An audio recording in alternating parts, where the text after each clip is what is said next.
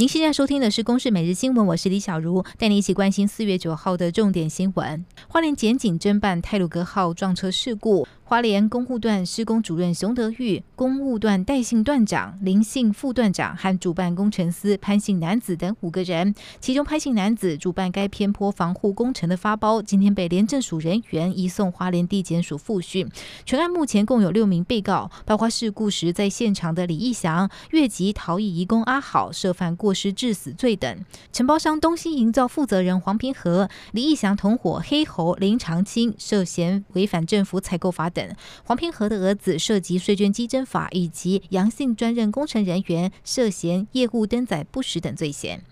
台铁泰鲁格事故重创内部员工士气，一向被视为亲资方的台铁企业工会今天也发出改革快讯，建议台铁在西部开北高快车，东部干线以座位数超过六百的 PP 自强号来营运。比起座位数仅有三百六十个左右的普悠玛泰鲁格号，渴望解决一票难求的问题。企业工会也直言，不需要谈公司化，立即就可以改革。立法院会今天三读通过房地合一二点零修法，规定二零一六年之后取得房地预售屋以及特定股权交易，持有两年内出售科百分之四十五的税率，超过两年未满五年内出售科百分之三十五，祭出重税抑制炒房，新制要从今年的七月一号实施。